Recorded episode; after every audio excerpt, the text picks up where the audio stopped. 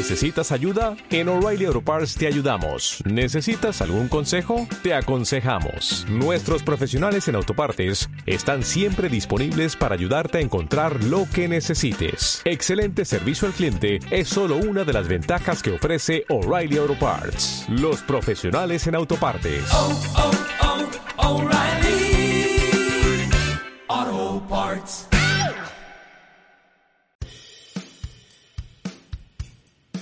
Hola, estoy en mi piso en Barcelona, cumpliendo el aislamiento y la inamovilidad establecidos por el gobierno para evitar la propagación del virus COVID-19, también conocido como coronavirus. Vaya crisis en la que estamos. Es mejor quedarse en casa, sin duda, y quizás sacarle el mejor provecho al tiempo que tenemos. Justo antes del encierro me fui a comprar al supermercado.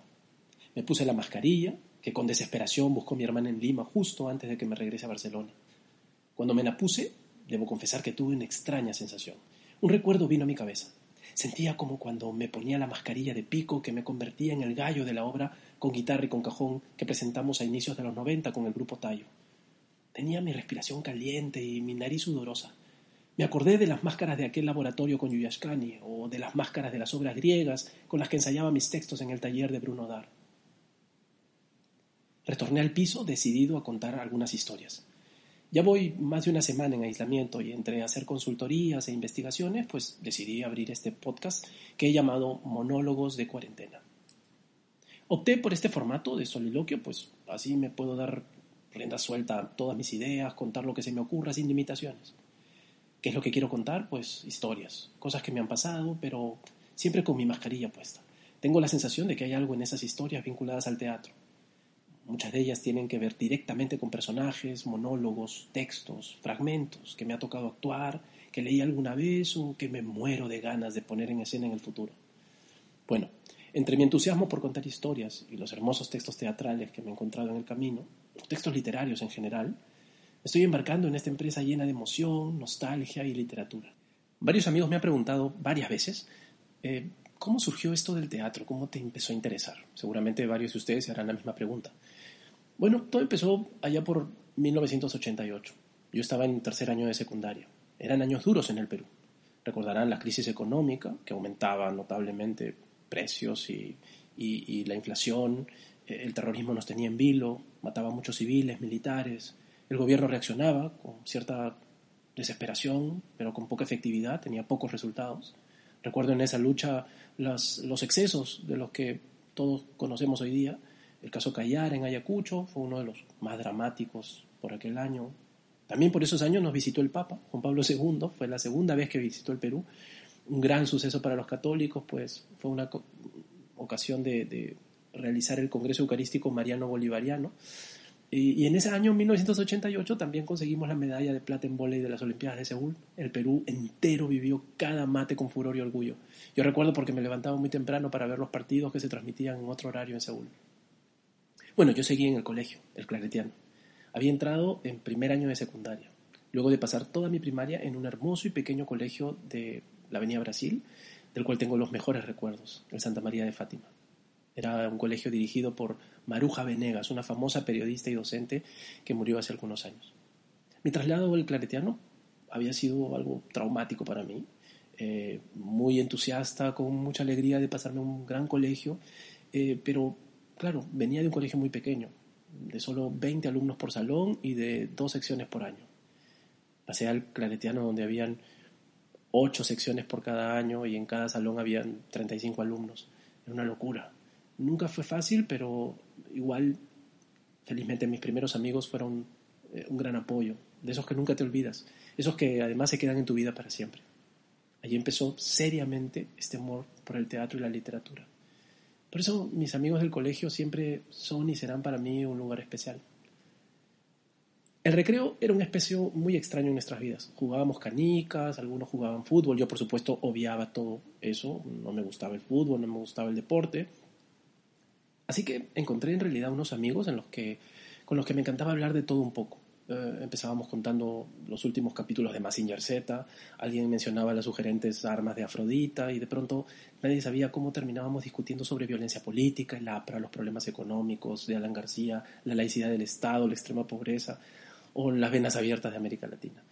Sí, pues, es cierto, ustedes dirán, ¿y de por qué estos chivolos hablaban estas cosas? Bueno, estábamos en realidad medios locos. Y la verdad es que lo seguimos estando hasta ahora. Siempre nos reunimos y seguimos conversando de las mismas cosas y bromeando de los mismos temas. Uno es periodista, el otro es profesor, uno es político, el otro pintor, el otro economista, en fin.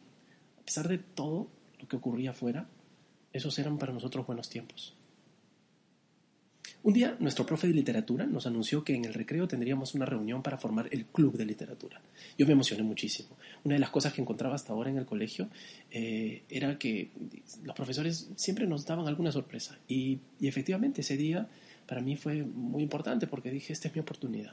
Esperé el recreo con muchas ansias y convencí a un par de amigos y le dije, bueno, allí nos vemos. Llegué corriendo, apenas llegó el segundo recreo. Teníamos dos, el primero era de 15 minutos, el segundo era de 30, el más largo. Subí al llamado Salón de la Fe, arriba en la, de la biblioteca, y, entré. Ya estaban cuatro sentados en sus asientos. Yo estaba feliz, ya iba a leer poesía, escribir cuentos, me hacía la idea de escribir novelas, de ser un gran escritor. Mientras el profesor empezaba a explicar los detalles, de pronto me sentí un poco desilusionado. Sentí que mis amigos no estaban allí, no habían ido Estaban otros, que eran unos buenos patas, claro, todo estaba muy bien, eran, no eran mis mejores amigos, todavía no, luego lo fueron, pero en fin, pensé será cosa de ellos, no quisieron venir. El profesor dijo, haremos una obra y hay que decidir cuál. Perdón, no entendí bien, pensé en ese rato todos se lanzaron con ideas, el entusiasmo de pronto se había apoderado de todo el grupo.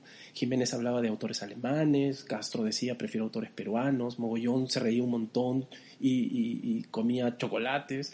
Eh, yo no, la verdad no entendía muy bien. A ratos Romero pensaba en Salazar Bondi y proponía unas obras. Yo miraba a uno y a otro mientras hablaban y la verdad no entendía nada de lo que pasaba. ¿Qué diablos está pasando aquí? El profesor Acuña dijo, chicos, orden, tengo una obra que han presentado algunos años, hace, hace algunos años, unos alumnos, y, se llama La herencia. ¿Qué dicen? Yo seguía perdido. Así que de pronto imaginarán que mi cara de desconcierto era enorme y de pronto levanté la mano y le dije, profesor, disculpe, pero eh, no, ¿no es este el taller de literatura? ¿No íbamos a ver poemas, novelas? El profesor inmediatamente me contestó y me dijo, no, Alza, este es el taller de teatro, el de literatura se reúne en la biblioteca, es en el primer piso. Ya para entonces la verdad que era tarde. ¿Teatro? Bueno, ¿por qué no? La verdad es que en el Santa María de Fátima salí en todas las actuaciones, siempre he actuado, he sido el general San Martín en 28 de julio, declarando la independencia. Eh, me paraba, recuerdo, en el pequeño balcón que daba al patio de la calle José María Plaza y, vestido con un terno impecable que mis papás me mandaron a hacer a medida, yo fungía de ser el general San Martín y, y declaraba, el Perú es desde este momento libre e independiente por la voluntad general de los pueblos y la justicia de su causa que Dios defiende. Y luego me lanzaba con las vivas, viva la patria, viva la libertad, viva la independencia. Y todo eso en gran emoción, el colegio entero parado en, el patio y, todos escuchando, yo me sentía feliz.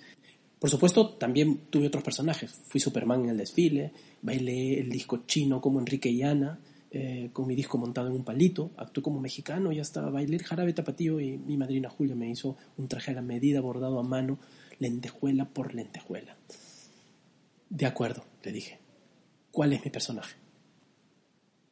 De esa manera empecé a hacer teatro. El profesor me dio el texto, me dieron mi personaje y pocos meses después salía al escenario al encuentro de un supuesto hermano que empezaba a reclamar su herencia. Hermano de mi alma, de mi sangre, el destino nos ha unido para repartirnos el fruto del trabajo de nuestro queridísimo padre. Aún recuerdo ese texto, aunque confieso no recuerdo ni el autor, pero con ese texto puse mis pies por primera vez en el auditorio del tercer piso del Colegio Claretiano. No fue difícil, pero tampoco fue fácil. La verdad, en el fondo lo disfruté muchísimo. Tiempo después decidimos hacer otra obra, El Rabdomante de Salazar Bondi. Esta era una obra rara, eh, escrita y publicada en 1965, una obra simbólica con un texto hermoso, eh, pero alegórica, una alegoría a la violencia social en el Perú, una meditación sobre vicios, sobre virtudes de los proyectos socialistas de los años 60. Nosotros la leímos al principio, claro, éramos estudiantes de secundaria, eh, tratábamos de pensar, bueno, esta es una obra sencilla, pero un poco compleja. Se trataba de un grupo de miserables buscando agua, una especie de mago buscando agua con una varita, que de pronto llega y se enfrentan todos a los abusos del gobernador, al burocratismo de un portapliegos y a la indolencia y la ignorancia de los técnicos. Me metí a la biblioteca con un par de amigos a buscar qué significaba esa obra y por qué Bondi le llamaría Miserable 1, Miserable 2, Miserable 3. Descubrí allí el enorme debate sobre el colonialismo, la crítica al socialismo, los desencuentros entre la costa y los Andes, la profunda incomprensión de la cultura popular. Descubrí los textos de Sebastián Salazar Bondi que la verdad eran fascinantes y que de algún modo en esos tiempos me llevaron a pensar muchísimo sobre muchas cosas. Creo que marcaron mucho de lo que pienso ahora también. Esos textos fueron valiosos por muchas razones, pero sobre todo por mostrarme que habían de algún modo temas sobre los cuales que había mucho más que discutir y que el arte podía ponerlos en un escenario y hacer que la gente piense sobre ello. Siempre todo esto ocurrió de la mano con mis profesores. Estos profesores nos motivaban a leer fuera de clase, a Marx, a Flores Galindo, a Chekhov, a Freud, y también a Smith, a Schumacher, a Heró, a Storni, a Hayek o a Tocqueville. Claro, ¿qué hacíamos leyendo nosotros a esa edad o, en el colegio a estos autores? Bueno, los profesores tenían claro de que teníamos que aprender y discutir muchos temas y que era mejor si nos creaban una conciencia crítica. Eso era lo que planteaban y creo que lo lograron. El Rabdomante finalmente se puso en escena ese mismo año antes de acabar las clases. Aún recuerdo los textos del Miserable Uno, tendido en medio de la nada, quizá en algún lugar de los Andes, esperando que llegue el agua. ¿Suena? ¿Está sonando ya? ¿Qué? Ella, pues. ¿Suena? Un poco suena, ¿no? Ella es blanda, pero... pero no es así. Yo creo que ya suena. Iré a ver por dónde viene. Habría que ir moviéndose porque... porque no somos los únicos que la esperamos. Están los demás. El gobernador y el ingeniero se la pueden robar. No, no digo que sea sombrero sino que hay que ir a darle el encuentro porque ya está sonando. Despacio, pero suena. Hace rato que suena un poco. Yo voy. Quiero darle el encuentro, porque a lo mejor se la almuerzan los demás antes que nosotros. No puedo. No puedo. Cállate. ¿Suena? ¿Suena? ¿No oyen cómo suena? Camina como gente, como un montón de hombres. Se acerca. Si no son sus pasos, son pasos de gente. Así empezó esta pasión por ver y hacer teatro. Unas veces dentro, otras veces fuera, unas como espectador, otras como actor, hasta hace poco incluso como director. Vaya responsabilidad la que me tocó esa obra 4321, El milenio de los inmortales, que escribió mi hermana y que llevamos a escena en el Teatro Muchagraña. El teatro de una u otra manera siempre ha estado conmigo. Hubiera querido hacer más teatro y quisiera hacer más teatro pronto. Seguramente lo haré. Pero, mientras tanto, estoy seguro que contar estas historias puede resultar interesante. No solo para mí, sino quizá para alguien que lo escuche y le pueda recordar, motivar o entusiasmar leer alguna de estas obras y seguramente disfrutarlas tanto como yo. Los espero en el próximo capítulo de este podcast Monólogos de Cuarentena con Carlos Alza.